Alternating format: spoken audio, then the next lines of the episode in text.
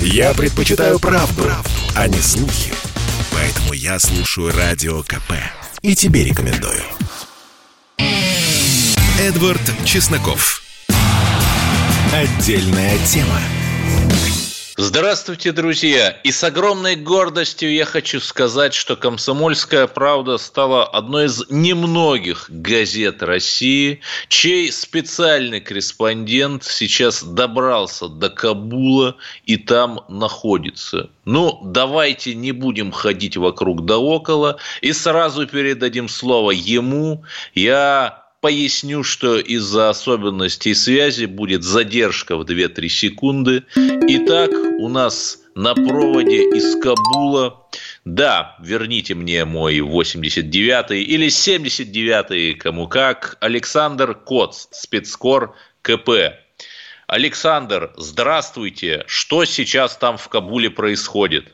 Александр, Александр Коц, да, мы пытаемся перезвонить Александру Коцу. Ну, вы сами поймите, такая тех, техническая ситуация. Человек в аэропорту Кабула, а мы у нас в уютной студии. И, конечно, ему непросто. И что здесь интересного? Например, Ангела Хорстовна Меркель уже сказала, что переведет в Афганистан управляемый талибами, талибы запрещенная организация, Талибан, я на всякий случай э, скажу, 500 миллионов евро евро. Ну, неплохо тогда. То есть, это в добавление к тому триллиону долларов, которые США вложили в Афганистан в течение последних 20 лет. При этом Афганистан стабильно там на всех последних позициях и по уровню жизни. Даже, в общем, африканские страны идут вверх, вперед, и по сравнению с ними Афганистан ну уж совсем плохо. Но теперь еще и Меркель дает. И понятно, что эти 500 миллионов евро достанутся исламистам. И возникает очень простой вопрос. Подождите, вот мы наблюдали 7 лет назад, как ополченцы заняли Донецк и Луганск. Но госпожа Меркель не дала им не то, что 500 миллионов евро, хотя бы 50 миллионов евро. Возникает вопрос, а что, так можно было? Да, оказывается, так можно было. С нами все-таки из Кабула Александр Коц, спецкор КП. Здравствуйте, Александр, что у вас сейчас происходит? Добрый вечер. Да, собственно, ничего особенного не происходит. То есть, э, если смотреть э, на Кабул э, чисто визуально, никакой смены вот такой радикальной пока не происходит. Мы сейчас в итоге что делаем? Ну да, была Исламская республика, стал Исламский Эмират. Я согласен. Давайте уже, в общем... так дозвонились, давайте включайте меня, пока опять не оборвалось. Да, мы, вы, вы тут, вы тут, Александр. Да. А вот вы прилетели с эвакуационным отрядом, да? Да, пока, да, Александр Коц временно не с нами. Я пока что продолжу обсуждать Ан- Ан- Ангелу Хорстовну Меркель. Ведь почему? Что же эти за 500 миллионов евро? При том, что даже немецкие СМИ пишут, что помощь жертвам наводнения чудовищное разрушительное наводнение на северо-западе Германии. Почти 200 погибших. Помощь, конечно, была, но она была явно недостаточной. Чудовищные были разрушения, и бизнес пострадал, и граждане, и домовладение. А тут полмиллиарда евро. Почему? Это очень похоже на взятку. С одной стороны, чтобы господа талибы позволили улететь тем беженцам, которые работали с армией НАТО, в том числе с присутствовавшим в Афганистане Бундесвером, и которых э, господа американцы забыли. Понимаете, да? Прекрасная схема. А зачем Германии эти беженцы? Да очень просто. Когда они там прилетят, а семьи же большие, натурализуются там. Что они будут делать? Конечно же, они будут голосовать за партию Меркель, за левоцентристов, за левых, за зеленых, в общем, за всех, кто как раз выступает за ультралиберальные ценности, за открытые границы, за флюхтлинге вилькоммен, то есть добро пожаловать беженцы и так далее, и так далее. Вот такая история. При этом, что интересно, Афганистан же неоднороден. Там сейчас возник такой Северный альянс 2.0, если кто не помнит, Северный альянс – это было сопротивление вот первым талибам, запрещенной организации, когда они, возник, возникнув в 1994 году, стали пытаться брать Кабул. И что интересно, Северный альянс, он находится в, э, в, э, в Панджишерской долине – это одна из самых труднодоступных и горных таких частей Афганистана. И вот там, в Паншерской долине, живут этнические таджики. А Талибан, запрещенная организация, это, чтобы вы понимали, это движение пуштунов. Такой сельской бедноты пуштунских националистов, по сути. И они даже говорят на разных языках. Пуштуны и талибы, соответственно, на пушту, пушту, а вот эти вот таджики из Северного альянса 2.0 на языке Дари. А царь горы на востоке может быть только один. И понятно, что вот они как в 96-м году сражались, так и сейчас сражаются. И сейчас такая у них патовая ситуация. Да, это было очень смешно. Вот эта Паншерская долина, она все э, дни, даже там после тотального отступления американцев рисовалась как под контролем правительственных сил, но понятно, что это были никакие не правительственные силы, а местные кланы.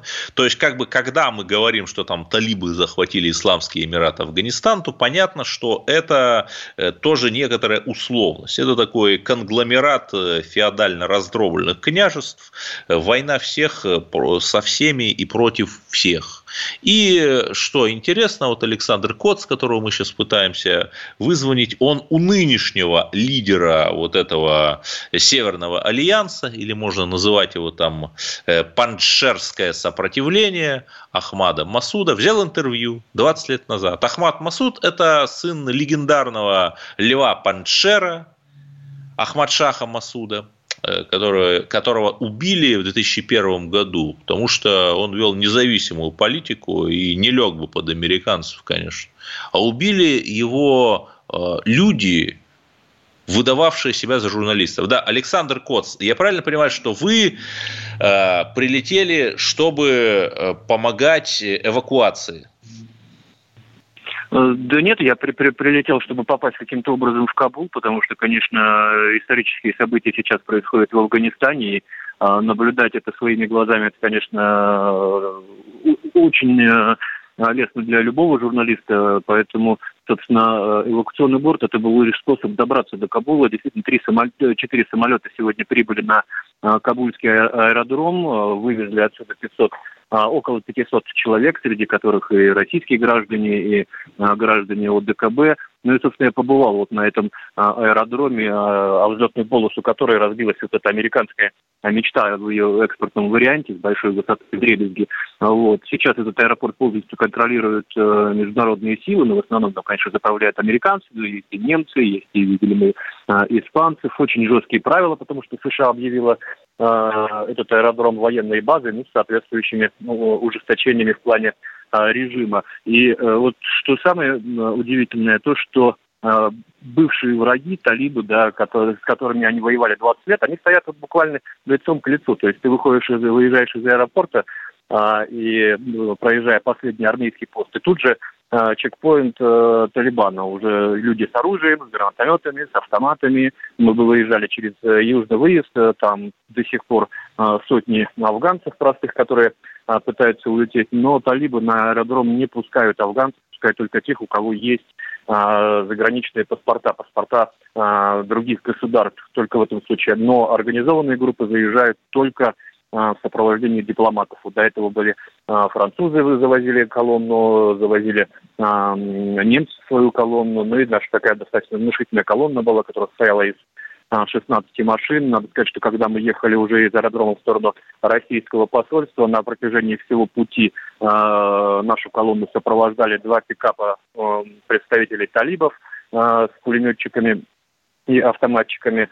Город ну, не, не производит э, впечатления захваченного террориста. Иногда он живет свою жизнь. Говорят, что стало меньше людей на улицах, говорят, что э, закрыты школы и э, не все э, магазины открыты. Ну, например, я сегодня э, увидел дважды э, портреты на стенах э, Ахмад Шаха Масуда, злейшего врага э, Талибана, о котором вот ты как раз упоминал, да, а, э, вот, еще, видимо, до, до, до этих плакатов руки у них не дошли. Но да, действительно, там а, женские лица закрашены на, на витринах и так далее, и так далее. Но при этом есть, допустим, дорожная полиция, которая в, в своей форме а, исполняет свои обязанности на улице. Да, какие невероятные впечатления. Вы знаете, у меня, э, у, нас запланирована еще там уже следующая тема, следующий блок, но Александр Коц, поскольку до него сложно дозвониться, я предлагаю, вот давайте Александра Коца оставим хотя бы там на половину следующего блока. Он невероятно интересно рассказывает про Афганистан,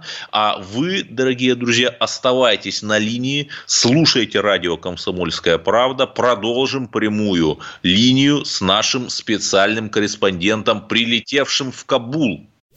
Чтобы не было мучительно больно за бесцельно прожитые годы, слушай «Комсомольскую правду». Я слушаю Радио КП и тебе рекомендую. Эдвард Чесноков. Отдельная тема. Мы продолжаем общаться со спецскором КП Александром Коцем, который прямо сейчас находится в Кабуле. Очень плохая связь, но мы пытаемся. Александр, пожалуйста, продолжайте. Вот какие у вас еще впечатления от Кабула? А, ну вот вы знаете, есть ощущение, что э, политический, политический Талибан, да, запрещенная организация в России, пытается играть в такую умеренную оппозицию. При этом, э, э, конечно, картинка на улице, она резко контрастирует с заявлением, потому что ну, достаточно жестко ведут себя с соплеменниками представители Талибана, особенно в, аэро- в аэропорту, возле аэропорта, на чекпоинте. Ну, там и стрельба постоянно в воздух, и там палками орудуют э, достаточно активно. То есть э, у меня вот большие сомнения по поводу на, того, насколько политический Талибан э, взаимодействует э, со своим вооруженным крылом. Э, но э, по отношению, там, допустим, к России, они демонстрируют э, всяческое уважение, и это э,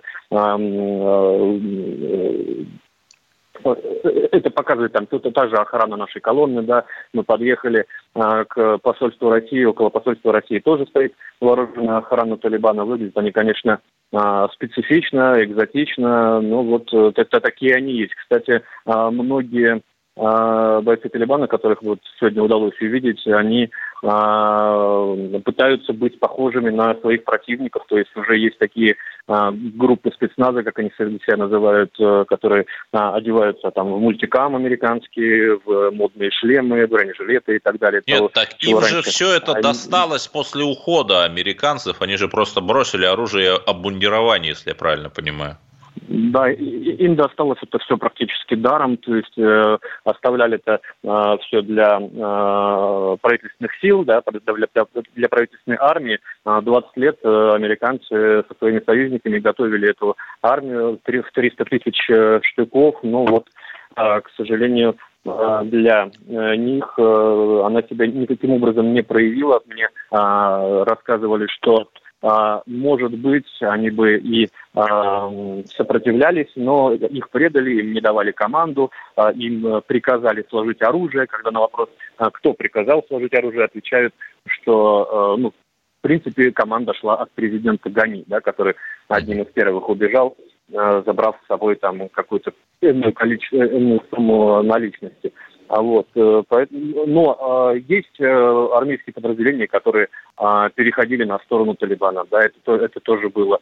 Вот. Но в большинстве своем, конечно, армия правительственная была деморализована вот этим, этой победной поступью Талибана по, по стране. Но надо еще отметить, что все-таки мы не видели таких серьезных да, штурмов городов, не только потому, что а, армия не готова была оборонять города, потому что а, штурмов как таковых и не было. То есть э, Талибан а, очень э, грамотно провел тактику спящих ячеек. Собственно, в Кабуле первые там несколько сотен вооруженных людей в университетском районе объявились как раз а, из а, спящих ячеек, то есть они в городе всегда были. И надо сказать, что сельское население, конечно, а, симпатизирует этому движению, потому что а, в отличие там, от а, политиков, они декларируют какие-то близкие им да, тезисы, цели там, и социальной справедливости, и там нет коррупции, нет наркотиков и так далее, и так далее. Это все, конечно, подкупает и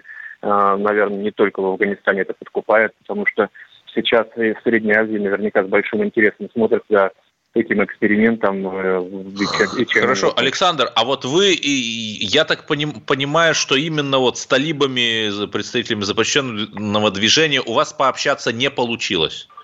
Нет, пока не получается, но тут э, достаточно жесткие требования по безопасности со стороны а, российского посольства, поэтому, э, к сожалению, пока не удалось, но мы вот в первый день будем каким-то образом пытаться на них уходить общаться. Да, а вот какие-то местные там источники, может быть, там вы с русскоязычными афганцами пообщались, местные вам что-то говорят?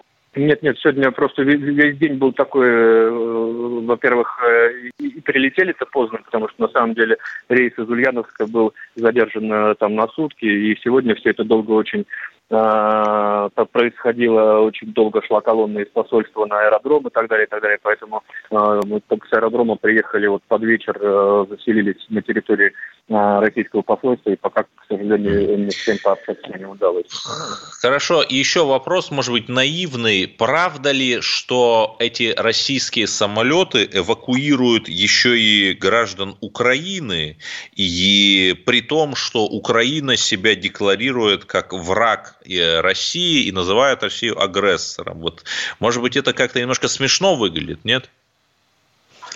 Ну, собственно, люди-то тут в не самой смешной ситуации оказались, поэтому если э, они просят помощи, вне зависимости там, от их гражданства, э, я не вижу причин там им отказывать. Поэтому ну, украинцы, казахи, э, киргизы, кстати, казахи тоже прилетали, вывозили своих граждан, а, а, а украинцам, видите, а, важнее, видимо, зарабатывать деньги, не знаю, слышали ли вы эту историю с украинским самолетом, который прилетел в Кабул, должен был возить украинцев, а вместо этого рейс полетел в Иран, потому что хазарейцы, которые достаточно богатая группа, говорила, что надо перевести большое, большое количество золота и бриллиантов, и платили, собственно, они в этой же валюте. И украинские летчики просто решили подзаработать, смотались в Иран, вернулись, и только после этого уже забрали своих граждан. Ну, собственно, когда так относишься к своим гражданам, я думаю, что нет ничего зазорного в том, что Россия помогает демонстрировать добрую волю. Да, спасибо. С нами был на прямом проводе из Кабула спецкор КП Александр Коц. Конечно же, ждем от нашего коллеги, легендарного военкора, новых интереснейших репортажей из Афганистана. Держитесь там, помните о своей безопасности. До свидания, Александр, и успехов. Спасибо, что нашли время. А я перейду к другой теме. Вы уж извините, у нас как-то скомкано, но и, знаете, установить прямой провод с Кабулом в нынешних условиях не так-то просто. Поговорим об образовании. Кстати, если кто не знает, вот это запрещенное движение «Талибан», оно в дословном переводе с пушту означает «студенты». Ну, вот такой вот абсолютно еще и постмодернистский прием. И что интересно, Владимир Путин, говоря о российских школах, сделал очень важных два тезиса. Первое – Нужно развивать, он сказал, школы полного дня, ну, то есть парень или девушка, мальчик или девочка, отучившись свои 5 или 6 уроков, может сходить там в кружки, в секции и так далее. Ну, чтобы разгрузить, понятное дело, родителей. Кстати, что интересно, в Севастополе с 1 сентября открывается лицей, где будет э, минимум домашних заданий.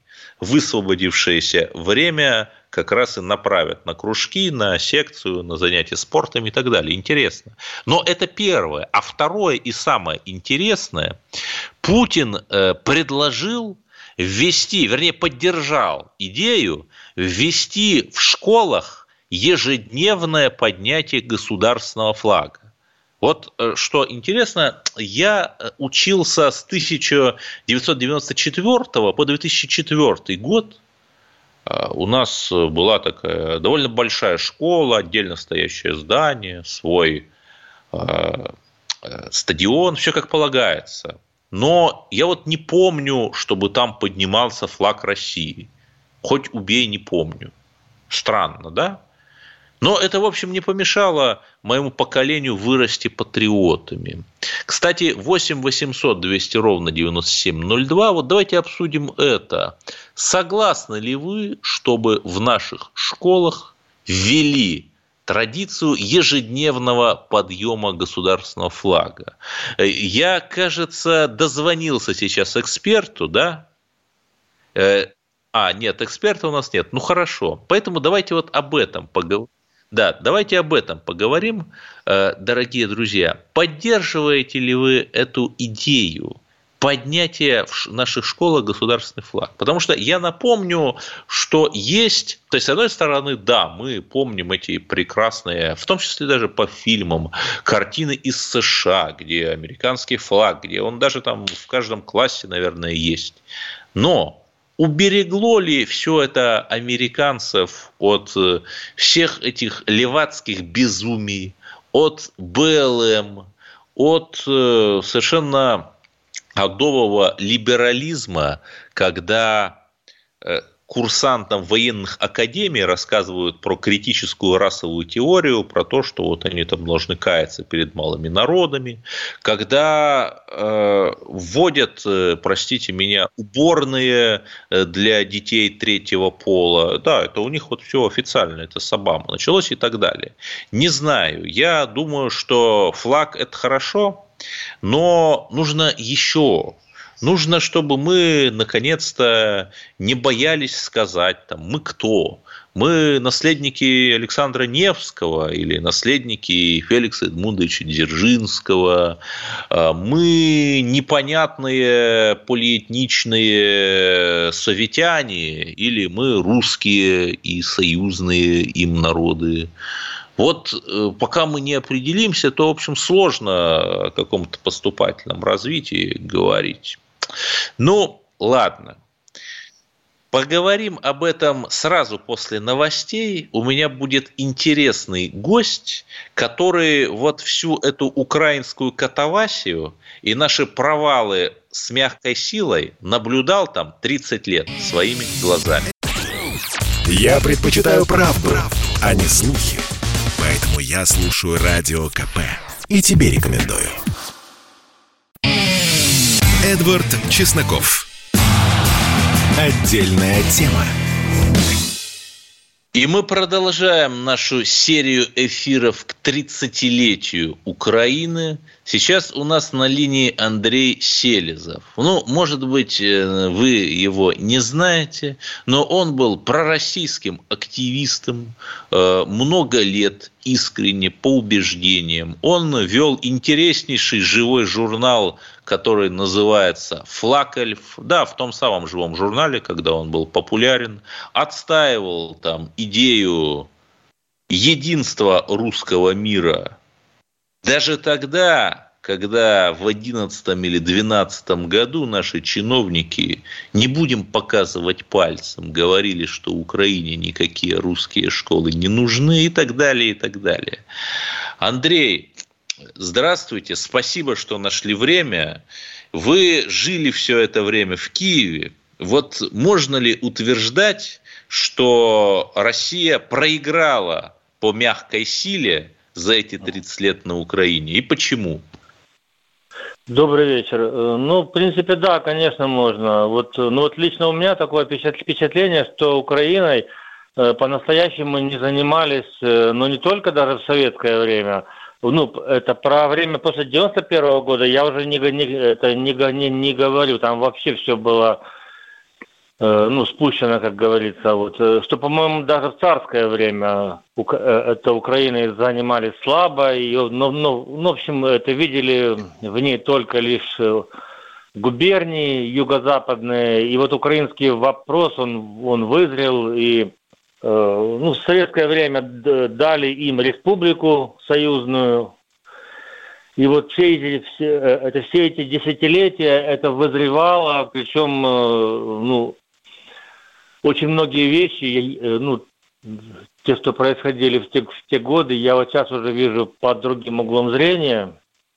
Ну, в да, а Москве а что? вот... Э, ну, там, э, скажем так, э, слишком, ну, слишком это большой это перекос на самостоятельность в культурных вопросах, в вопросах ну, истории, вот, по-моему, был в вопросах языка, это, язык, это языка совершенно в школах, ну, в частности, вот э, на, на уроках э,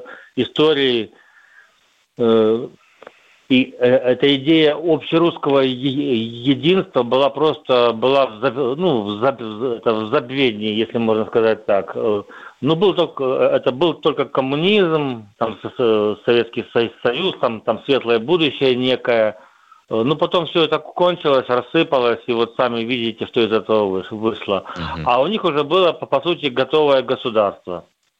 Ну, давайте поговорим вот поближе... Давайте поговорим вот поближе к настоящему времени. Да, вы были пророссийским активистом. Вы да. на день флага российского, вот он недавно был, там 23, по-моему, августа, выходили с российским триколором. Просто искренне, да, вам никто за это не платил. Да, вот вы какую-то да, поддержку. Да от российских структур, а, от каких-то гуманитарных организаций, которые вроде как должны были бы продвигать идеи русского мира. Вы эту поддержку чувствовали, вы и другие немногочисленные пророссийские активисты в Киеве? Нет, мы не чувствовали никогда. Все эти годы до 14 включительно, почти что включительно, э, потому что в Кремле, видимо, было принято решение и э, это иметь дело только с элитами государства, вести э, разговор только на вопросы, э, ну, по вопросам экономическим, а, а идеологические не затрагивать. Э, ну, просто этим не занимались. Думали, что деньгами, газовыми соглашениями можно решить все. Угу. И эта политика была 23 года. Хорошо, а вот ваши оппоненты, да, вот те, кто тогда и в 2004 и в 2014 году выступал за европейский вектор, я правильно понимаю, что вот у них-то как раз не было никаких проблем ни с финансированием, ни с какими-то грантами, ни с доступом в СМИ и так далее, да? Не было у них проблем, потому что государство их э, по, по, по, ну, по, по факту так получалось, что это их государство, и они находили там поддержку, а мы не находили. И особенно это стало заметно после 2000 года, потому что в 90-е мы прошли, в принципе, довольно спокойно. У нас Но ну, там еще по инерции ситуация... вот все это было. Да, да, у нас еще была постсоветская инерция, и мы, ну, и ситуация от России мало чем отличалась, даже, может быть, где-то и лучше была. А вот когда к власти пришел Путин в России, и здесь, э, ну, на, на Западе сразу поняли, что он государственник, и он будет собирать страну, скорее всего – и, и они просто сработали на упреждение, потому что уже в 2000 году уже разразился там кассетный скандал, там Гангадзе, и вот с этого все пошло. Пошел вот этот маховик национализма. Первый Майдан начался. Да, да, все это привело к первому э, Майдану, э, партии это, националистические, которые все 90-е годы даже ну, ну, вообще ничего не набирали это вдруг стали в Раду проходить, проходить вдруг, э, но они сумели провести даже первый государственный переворот. Ну а потом уже стало все уже неизбежным, уже катилось все в эту сторону. Э, но в Москве не сделали никаких выводов по итогам первого Майдана, потому что продолжалась та же самая политика. Но я не могу сказать, что совсем никаких не сделали. Например, массовое молодежное движение, включая движение «Наши», в котором я состоял, оно было создано как раз по итогам Майдана, как такой от, ответ Нет, на уличную революцию. Я, я имею в виду в политике. Да. Да, да, я имею в виду в политике на украинском направлении. Хотя некоторый зазор, в принципе, это в России был там несколько лет, когда можно было что-то сделать. Угу. Но его, да. это его не использовали. А, Андрей, скажите, вот сейчас в Казахстане очень интересные вещи происходят. Там появляются мовные патрули, э, там активист Куат Ахметов. Понятно, что не только он один ходит на камеры. Ну, тогда вот 20 лет назад у украинских нациков не было камер. Ну, вот он там на камеры всяких старушек, которые не могут ему дать сдачи, заставляет извиняться за то, что они не говорят на казахском языке. Ну, после чудовищного скандала Э, его там задержали, взяли с него штраф на наши деньги аж 25 тысяч рублей. Ну, естественно, да. Э, грандиозная вещь. И нам говорят вот некоторые такие защитники, что ну это ничего не значит, это все единичные, ничтожные случаи, это не государственная политика. Э, не кажется ли вам, что вот это все там напоминает Украину образца так какого-нибудь 2005 года, Андрей? Ну, по Казахстану, э, ну, я там, к сожалению, не был ни разу, но, честно говоря, это, э, э не, ну, это несмотря на вот эти все э, тревожные вести, мне не кажется, потому что Казахстан расположен в Азии, он расположен между Россией и Китаем, которые сейчас союзники, и ну, я, ну, просто, там просто нету перспективы у этой политики русофобской, никакой абсолютно. Они не граничат э, с европейскими странами, с ЕС, НАТО. Ну, Чисто я по был бы, причинам. Я был бы рад, э, конечно, согласиться с вами, наверное, но есть многочисленные факты, что как минимум э, казахстанское руководство не делает того, что оно могло бы сделать, чтобы обуздать эту русофобию. Э, и, но давайте вернемся к вам. И вот вы после 2014 года, Андрей, сбежали с Украины, потому что вы были на сайте «Миротворец», вас могли просто уничтожить. Легко ли было получить гражданство в России вам, пророссийскому активисту, который вот долгое время выступал за русский мир? Было очень нелегко, э, но, к счастью, правительство России тогда приняло это решение давать всем всем такой временный статус, э, ну, так называемое, так называемое временное убежище, которое позволяло лю, это людям несколько лет прожить в стране и за это время как-то это решить свои проблемы там, Потому что на, на тот момент, в 2014 году, никаких лаз, ну, лазеек, э, скажем так, не было. Это была глухая стена вот гражданство либо через программу переселения, которая очень тяжелая и, гро, и, гро, и громоздкая, либо на, на общих основ, ну, основаниях, как все иностранцы.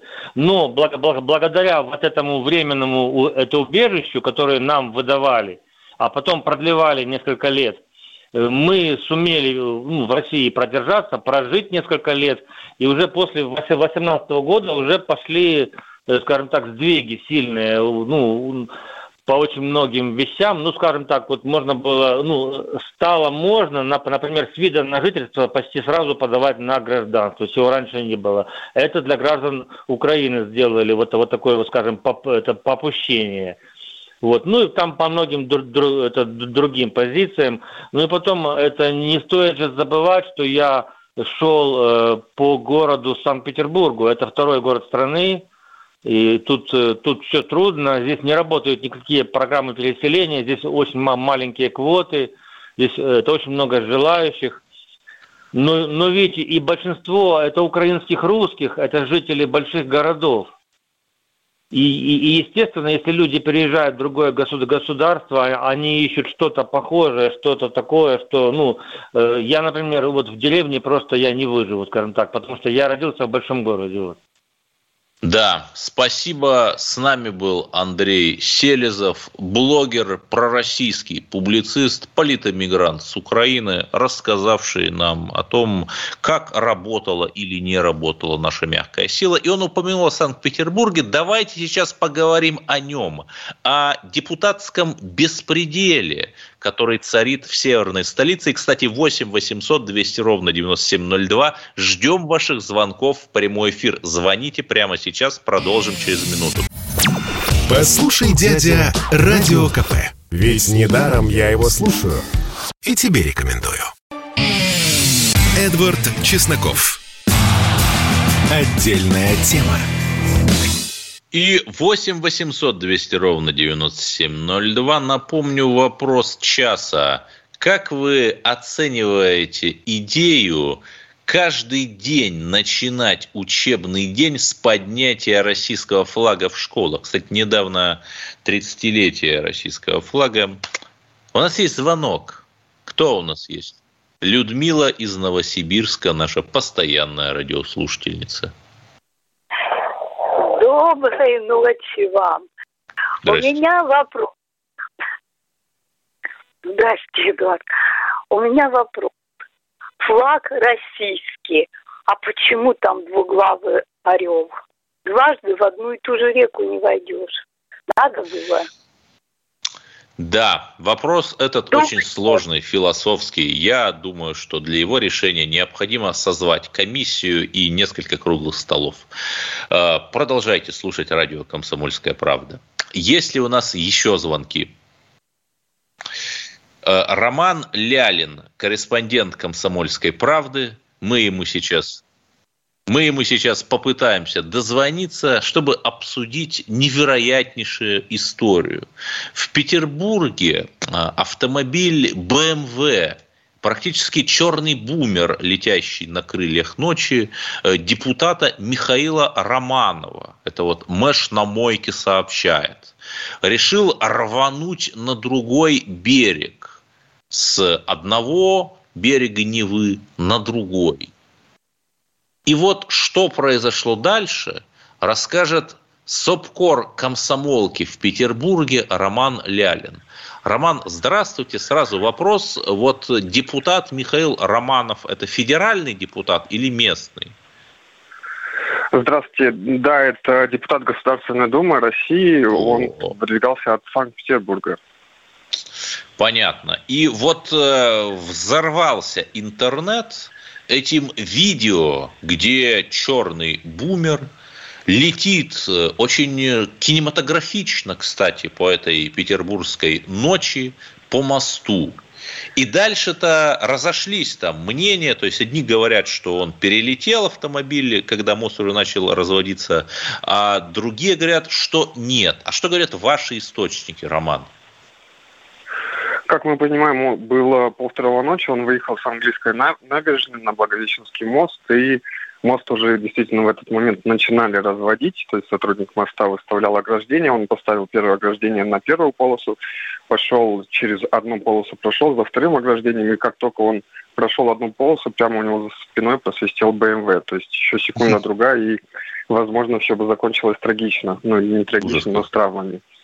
Да, и вот э, автомобиль перелетел через мост, он в этот момент начал подниматься, но самого именно прыжка отрыва колес не было. То есть э, подниматься начал мост, но прыжка не было. Ну, там щель вот эта и... была там сантиметров 20, вот такое ощущение по видео, да? Ну, ну, мне кажется, чуть меньше, потому что тогда бы прыжок точно было но ну, колеса да. от земли не оторвались, насколько я понял. Но что важно, вот, и вот уже... юридический мост, технический мост уже как бы начал разводиться, но немного, да. там, сантиметров на 10 развелся, да. да. Да, мост начал разводиться, но водитель это не остановило, и вот остановили его уже сотрудники моста на Васильевском острове, ну, то есть по ту сторону. А, он не стал их сбивать, остановился, дождался сотрудников ГИБД, приехали, приехала дорожная полиция, начала выяснять, что там произошло, и выяснилось, что вот депутат Государственной Думы сидит в автомобиле. Ай-яй-яй, на утро... Да, невероятная история, да. Да, но... Причем непонятно, не, не непонятно, куда спешите, да. Я же не думаю, что там какие-то мероприятия во втором часу ночи такие важные, куда надо. Ну да, я тоже так думаю. Утром сначала депутат дал такое довольно пространное объяснение о том, что ничего такого не было, это все ерунда. Но, я так понимаю, Петербург потом не поверил. появилось видео. Да, потом появилось видео, Петербург ему не поверил, и тогда он уже решил объясниться перед народом. Ну, сделал это довольно корректно и выдвинул свою версию, в которую можно верить, в которую можно не верить, о том, что он ехал с работы, было поздно, он устал и он уснул. То есть он водителем не руководил, водитель сам принял решение вот пронестись по мосту. И когда он проснулся, перед ним уже стояли сотрудники моста и подъезжали сотрудники ГИБДД. Вот он объяснился о том, что да, он действительно был в автомобиле, но не за рулем, и поэтому он извиняется перед народом.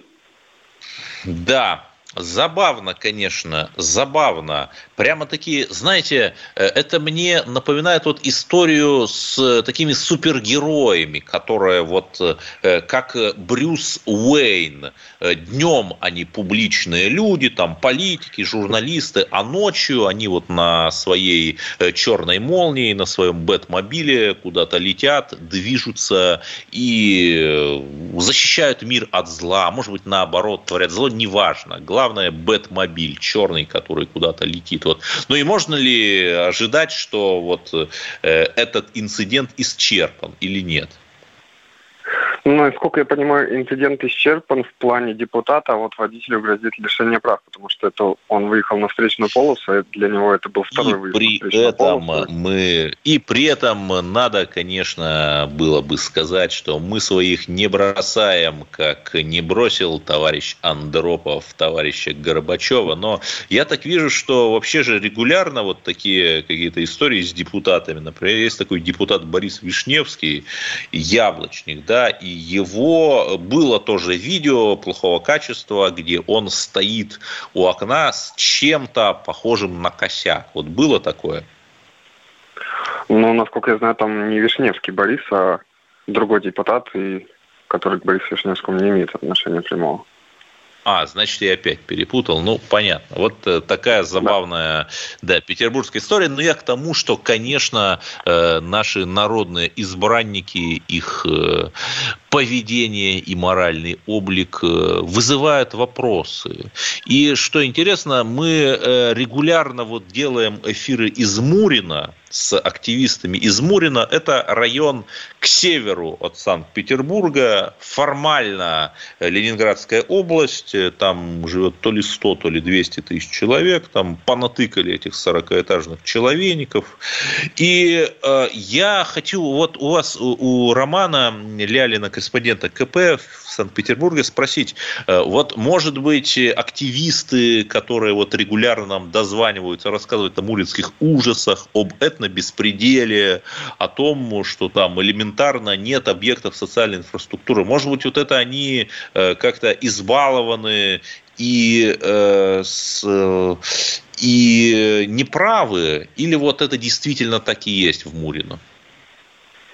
Насколько я знаю, у нас два сотрудника редакции живут в Мурино, они действительно О. делятся о том, что там большие проблемы, и большая проблема там назревает связи с тем, что ограничивают частные клиники. Сейчас там частную клинику принимают по полису ОМС, но вот в ближайшее время частных клиник решат такую возможность принимать по полису ОМС. Они будут принимать только платно, и всех переведут в, два, в дв- в две небольшие поликлиники, в которые люди просто не уместятся. Мы как раз сегодня на планерке обсуждали эту историю о том, что надо разбираться, как так получилось и что из этого выйдет, потому что ну, поток, такой поток народа огромный, вот эти человейники, где маленькие поликлиники, конечно, это мало будет. И еще раз, Ну, две туда, да, частные постоянно. поликлиники. Частные. Что Нет, важно. нет, нет, две, гос- нет, А. две останется две городских поликлиники, а все А, частники, городские. которые принимали народ, их лишат возможности принимать по полису ОМС. Как интересно. Это- Да. Да, вот э, Да, вот в нашим частности- депутатам, нашим бы депутатам обратить внимание на эту ситуацию в Мурино. Но, то есть, я, там же основная причина, то, что застройщики вот просто тупо лепят эти человейники и даже не заморачиваются строительством объектов соцкультбыта, а школы там, например, есть детские сады. Ну, насколько я знаю, школы, детские сады есть, но там тоже есть небольшие с этим проблемы. И да, там очень плотная застройка, люди едут туда, потому что э, недвижимость в Санкт-Петербурге в последнее время очень популярна, цены растут именно Я бы сказал, примерно во всех города. мегаполисах России, да, цены растут, да, продолжайте. Да, вот. Поэтому все едут в Мурино и просто заселяют. Это уже город в городе такой. Но там особых рабочих мест вот нету, каких-то вот заводов, фабрик, да, каких-то бизнес-центров, где люди мы могли работать, там нет. Ну вот все Мурино едет э, в исторический центр и работать. Мгм. Ну да, да. Спасибо, с нами был Роман Лялин, корреспондент «Комсомольской правды» в Санкт-Петербурге. И давайте попробуем принять звонок. Виктор из Улан-Удэ, здравствуйте. Здравствуйте, добрый вечер. В общем, я насчет флага хотел сказать. Это будет э, очередное, вначале может быть нормально, а потом и очередное, когда уже все надоест, издевательство над детьми будет. Этого делать не надо. Это похоже на то, что у нас в армии в 1978 году э, обязали петь перед отбоем гимн Советского Союза. Когда ну, уже я понял, что... Я понял, у нас совсем мало времени остается. Давайте послушаем другое мнение за. Вот слушайте, э, радиослушатель, вы в эфире. Сергей из Хабаровска. Да, всем привет. Вот э, известное э, название «Необыкновенный концерт» э, Образцова, куколь, кукольный, из прошлого. У нас 30 Выступает... секунд до конца, коротко выступает Сюзанна Голенищева. И вот Эдвард Чесноков это как будто из этого же ряда. Представляете, вот что вам мешает? Да, спасибо, запис... дорогой э, радиослушатель. Мы тоже вас любим на самом деле. И да, мы прожили еще один день, но мы верим в Россию. Мы смело идем вперед и смело поднимаем русский флаг над Донецком, Луганском и Киевом. Эдвард Чесноков. Отдельная тема.